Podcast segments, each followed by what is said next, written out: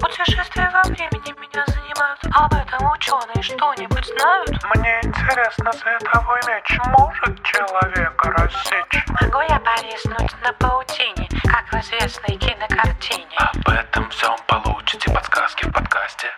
Это вам не сказки. Это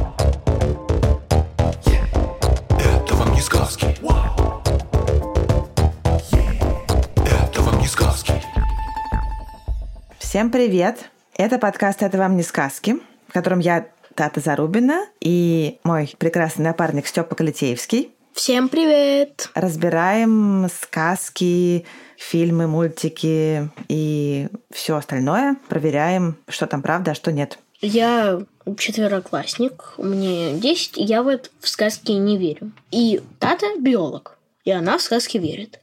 Правда? Абсолютное.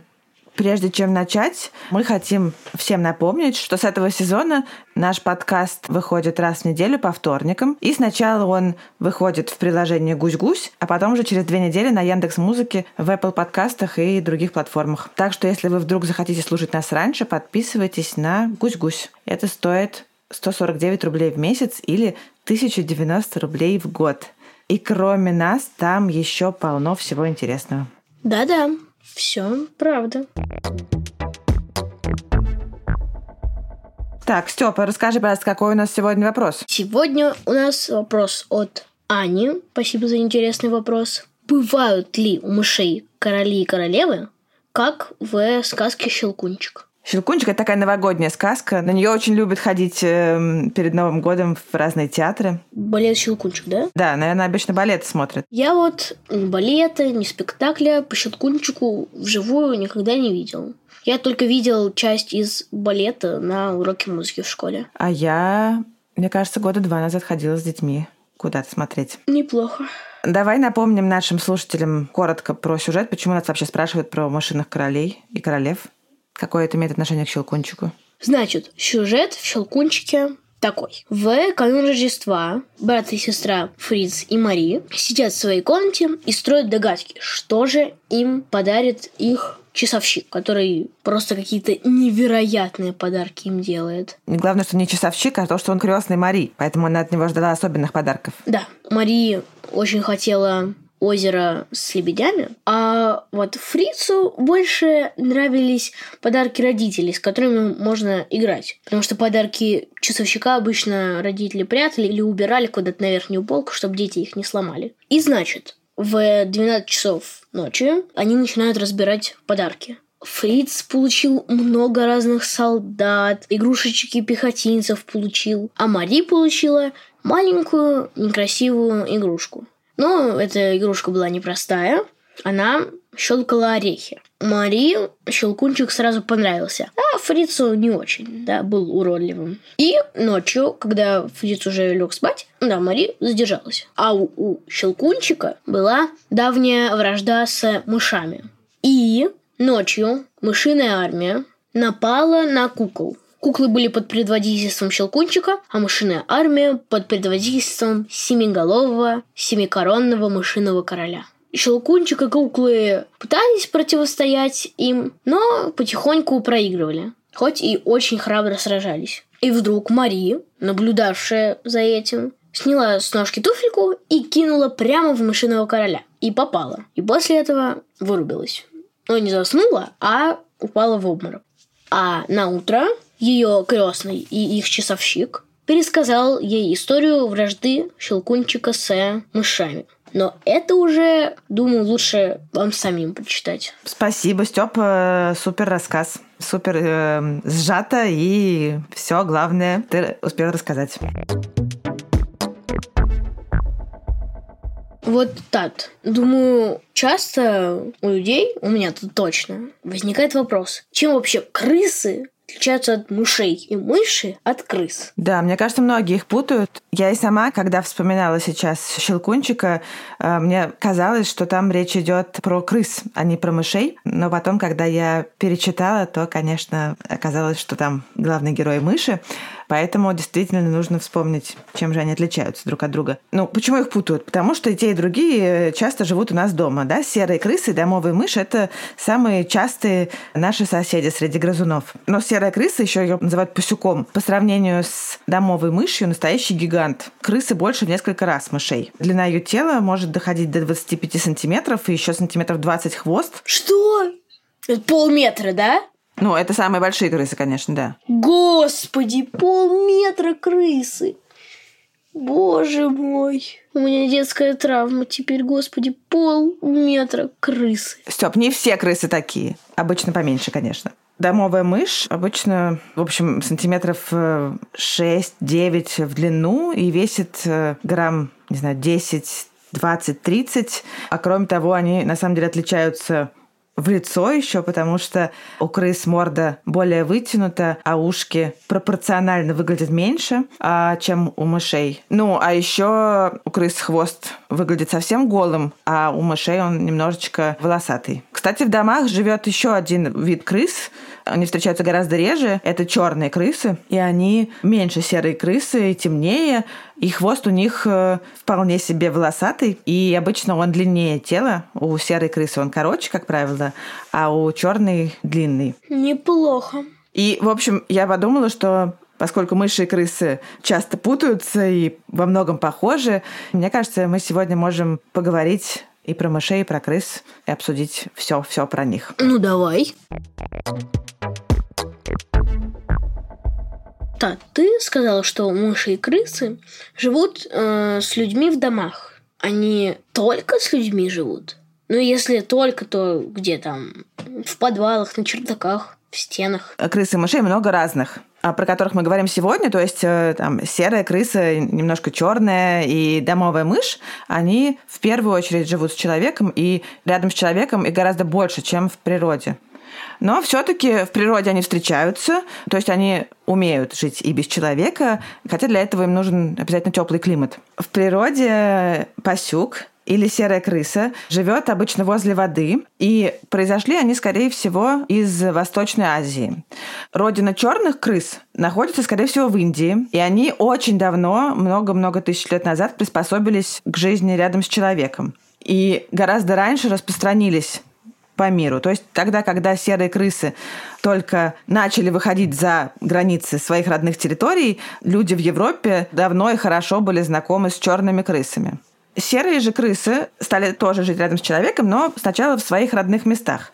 Поскольку им очень важно жить рядом с водой, они не могли широко расселяться. Они жили там, где изначально появились, и далеко от этих мест не уходили. Как ты думаешь, э, что вдруг изменилось? Почему крысы долгое время все сидели в Восточной Азии и, и дальше в Восточной Сибири никуда не могли продвинуться, а потом вдруг раз и за несколько столетий покорили всю землю? Они смогли перебираться с места на место? Да, но как же все-таки они стали перебираться с места на место?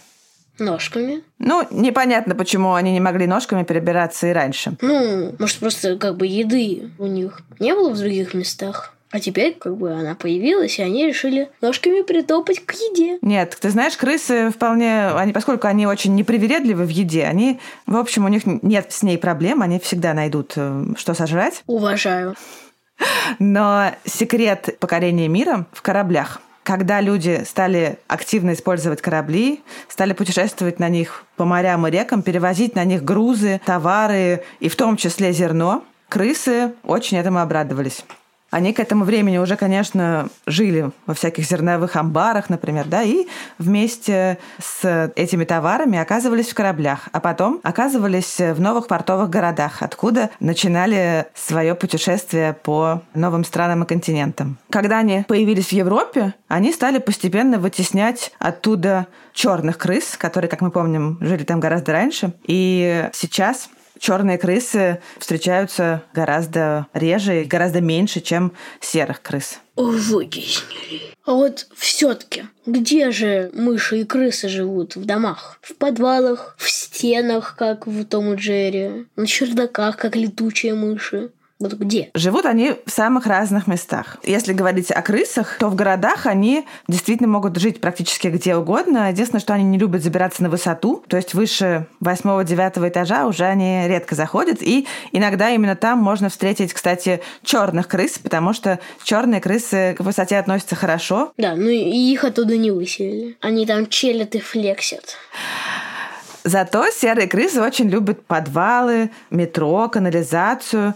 Канализации, кстати, никакие другие грызуны не могут жить, а крысы чувствуют себя там прекрасно. Неплохо. В домах крысы могут жить, э, ну, не только в подвалах, но иногда живут и в перекрытиях, в каких-то вентиляциях, где, в общем, во всяких любых местах, куда они могут попасть э, благодаря своим потрясающим грызущим способностям, но куда обычно не заходит э, человек. Супер, супермены. Абсолютные. Нет, не, не мены, а Суперреты. Да. Домовые мыши тоже любят жить рядом с людьми, могут жить в домах, могут жить в каких-то хозяйственных постройках, могут жить э, на полях недалеко от них. Если говорить про наши дома, то, как правило, крысы и мыши в одной квартире не встречаются, потому что мыши крыс боятся, и если в квартиру заселяются крысы, то мыши ее покидают. Боятся, значит. Да?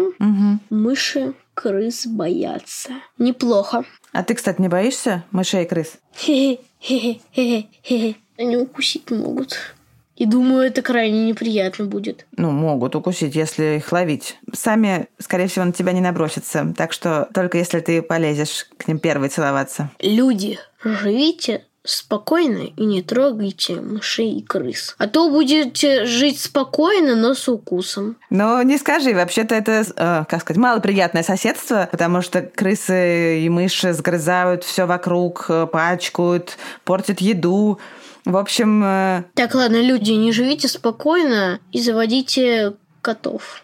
прекрасное решение. Слава богу, у меня нет мышей и крыс, а то я бы обчихался до потери сознания, потому что у меня аллергия на кошек. Ну да, вообще, если в доме заводятся грызуны, то не обязательно заводить кошку, можно вызвать специальные службы, которые помогают с ними справиться. Хотя, конечно, если крысы завелись в доме, то избавиться от них непросто. Они умные и хитрые животные. Да уж.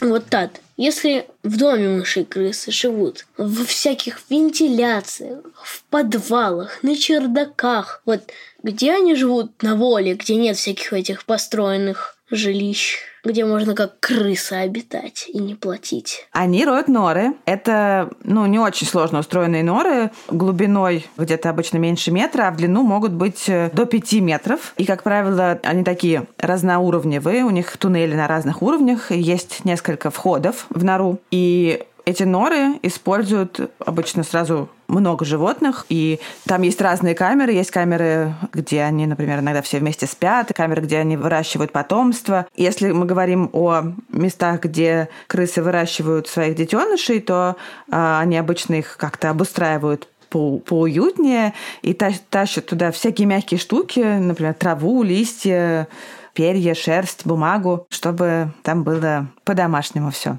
Вот. Домохозяюшки. Поскольку серые крысы, как я уже говорила, любят жить рядом с водой, то иногда их жилища затапливаются, когда, например, э, половодье случается. И тогда они вынуждены переселяться, покидать свои норы. И в этих случаях они могут э, занять какие-нибудь дупла, а если подходящих дупел рядом нету, то могут построить э, гнезда на деревьях. Такие из веток шарообразные гнезда, похожие немножко на сорочьи. В дуплах, как белки. И в гнездах. Ничего себе. Скоро крысы и летать начнут. Вот так. А, а что мыши и крысы едят? Например, щелкунчики, они всякие сладости и сало едят. Блин, обожаю сало. могут есть и сладости, и сало. В общем, они настоящие всеядные животные. Особенно, конечно, крыса. Она может есть почти все. Может есть э, зерно и овощи, но очень любит и мясо. И колбасу, и сало, яйца. Если они живут в какой-то сельской местности, то они могут э, убивать цыплят э, или новорожденных поросят. Что? Мыши, крысы, новорожденных, поросят? Чего? Скорее все-таки речь про крыс. Но в природе они едят злаки, зерна, зеленые части растений, но и охотятся на любую подходящую по размеру добычу. Если еды много, то крысы могут делать запасы. Домовая мышь в природе, ну, она более растительноядная, она чаще питается семенами растений и зелеными частями растений, может есть насекомых и их личинок, но и иногда и падаль подбирает. Рядом с человеком мыши могут есть просто все на свете, любые доступные корма, вплоть до мыла, свечей и так далее. Была какая-то сказка про человека, который съел мыло и икал этими пузырями. В мультиках такое часто обыгрывается. Да, ну хорошо. И главный на сегодня вопрос. Как у мышей и крыс устроены общества и есть ли у них войска и короли? Войска и короли, это же какая-то это поем, по- поема, поэма, поема. Ну, мы только что про еду говорили.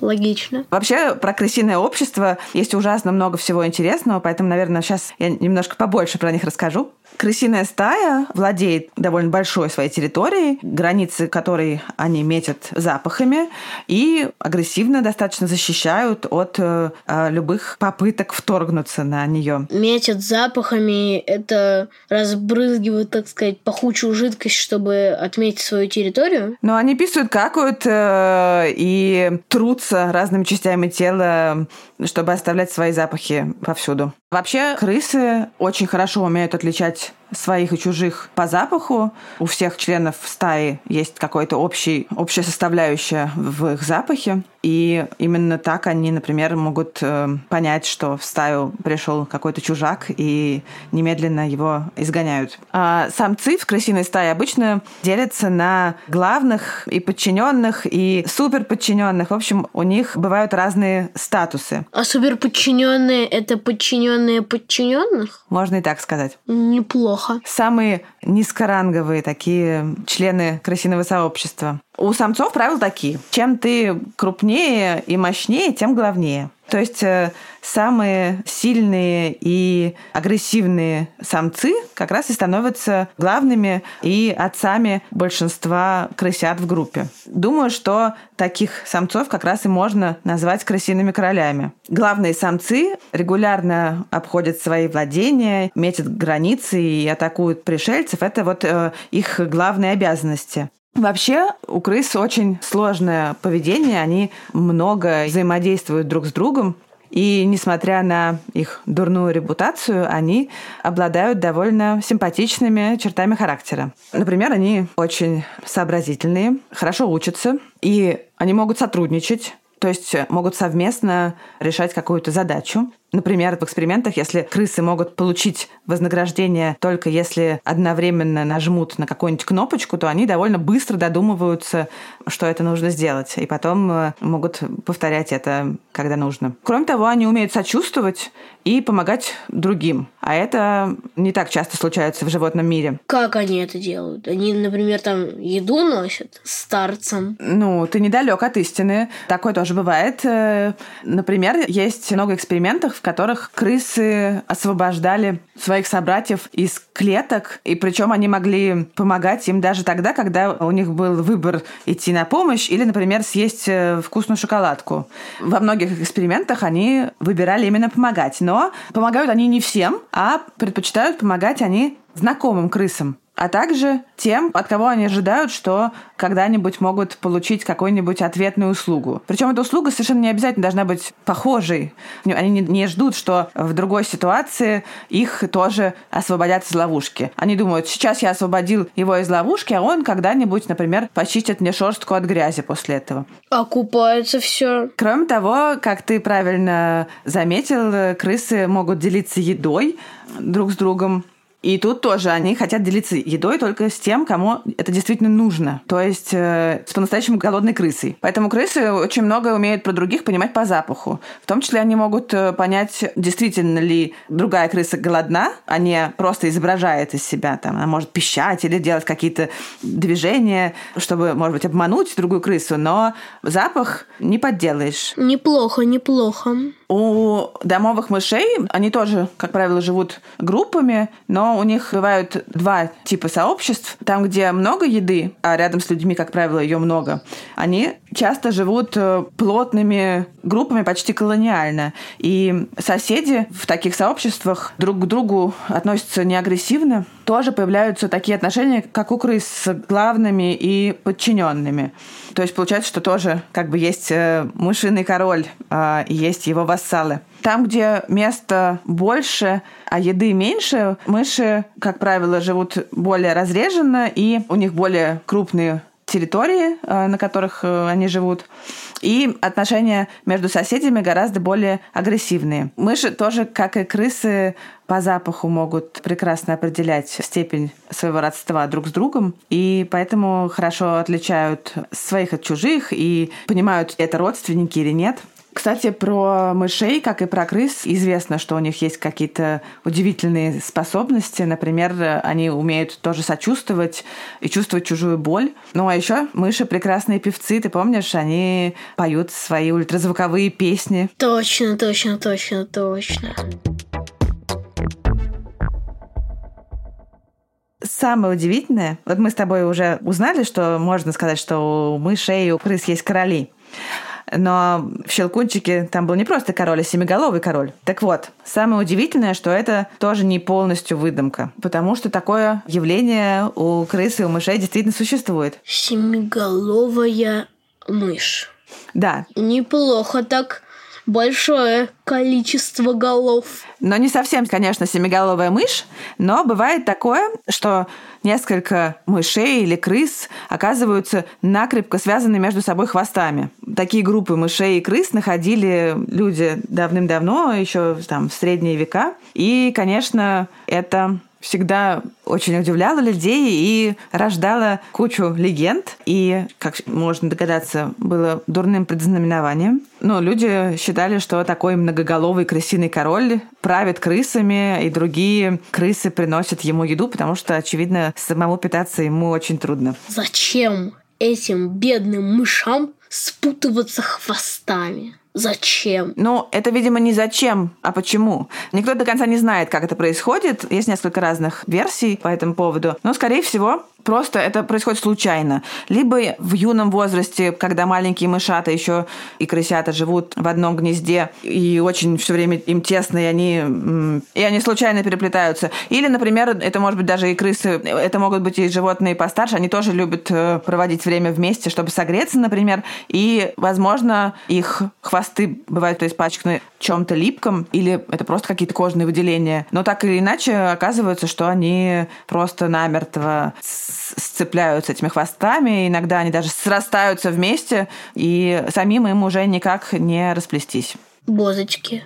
Просто, просто жесть. Но это вообще-то довольно редкое явление, и И слава богу. Недавно в Ставропольском крае человек, который выращивает арбузы, нашел на своем арбузном поле таких э, спутавшихся хвостами мышат. Впервые в жизни я наблюдаю такую картину. Вот я поднимаю плеть арбуза, вот он, плеть арбуза. Вот они висят мышата, вот они, вот. Ихние хвосты все завязаны между собой узлом, которым, я не знаю, человек, наверное, и не сможет завязать эти хвосты вот так вот. Он посчитал, что это их мама связала хвостами, чтобы они не разбежались. Но это, конечно, неправда, но тем не менее он их распутал и выпустил потом обратно. Кто-нибудь видел подобное? Спаситель. Да. Респект таким людям. Ну что, с крысиным королем мы, кажется, разобрались. Я еще хотела сказать э, про то, что у крысы и мышей не очень хорошая реп- репутация. И, конечно, не зря, потому что они не только едят и загрязняют наши продукты, грызут все на свете, в том числе иногда их деятельность может вызывать какие-то серьезные почти катастрофы. Например, они могут э, перегрызать э, электрические кабели, и из-за чего могут происходить аварии на транспорте Еще они болезни разносят вроде бы. и болезни разносят, да. Чума вроде бы, чуму они разносили. Ну, в том числе, не только они, да. И, кстати, это скорее относится к черным крысам, вот те эпидемии старые. Но не только, э, там не только крысы в этом виноваты.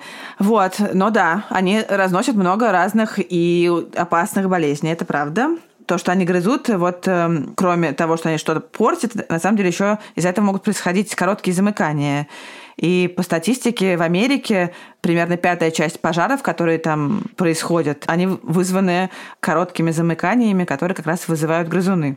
Но кроме того, что они все это делают, да, портят, э, едят и разносят болезни, вообще-то благодаря крысам и мышам мы можем разрабатывать, например, новые лекарства, потому что именно на этих животных э, ученые проводят больше всего экспериментов и проверяют новые какие-то свои идеи в биологии, в медицине, в психологии. Так что им мы, на самом деле, и многим обязаны тоже. Они не только вредные существа.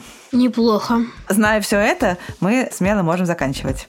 Мы благодарим редактора Асю Терехову, звукорежиссера Диму Кудничева, фактчекера Михаила Трунина, расшифровщика Кирилла Гликмана и композитора Михаила Соробьянова. И Аню, которая прислала нам этот вопрос. Всем покедова! Всем пока!